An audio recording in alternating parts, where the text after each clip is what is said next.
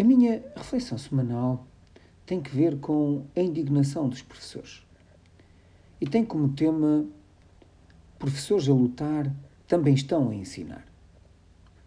A última vez que recorri ao protesto como forma de exteriorizar um acumulado sentimento de injustiça foi há nove anos, em 2013, na contestação à aplicação e imposição da prova de aptidão de competências e conhecimentos, conhecida como PAC, a todos os professores com menos de 5 anos de serviço.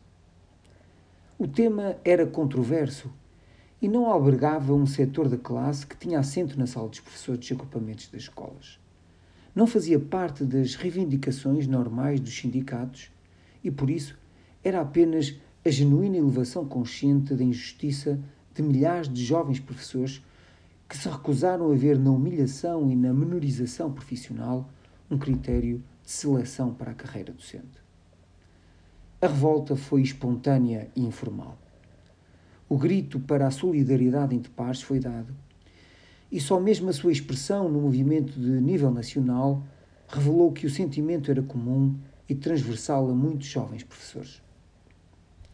Lembro-me perfeitamente que a ausência dos principais sindicatos era notada, incompreendida por muitos que carregavam a ansiedade natural e normal quando se joga e arrisca o futuro.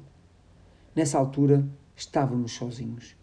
Contávamos apenas com o peso das nossas convicções, com a lealdade das nossas palavras e com os olhares comprometidos que nos uniu nas ações de protesto que fizemos, neste caso, por todo o distrito de Vila Real. O passado dia 17 de dezembro demonstra de uma forma clara um primeiro momento de indignação e retrata uma aparente alteração na relação de forças entre sindicatos, transformando o sindicato de todos os professores, STOP, no corpo político necessário para a mobilização de cerca de 20 mil professores em frente ao Parlamento.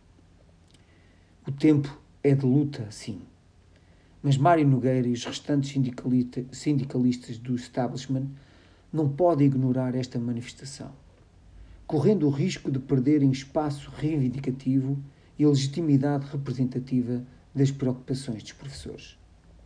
A capitalização do protesto não pode ser sempre oportunista. Não deve ter como estratégia o ataque e a guerrilha a outros sindicatos, desvalorizando as suas narrativas e monopolizando a discussão sobre a classe docente. Se existir capacidade de colocar de lado as pequenas e até as grandes diferenças e lutarmos genuinamente pelos professores, a municipalização da educação pode tornar-se no catalisador perfeito para a união de todos os professores. Uma nota.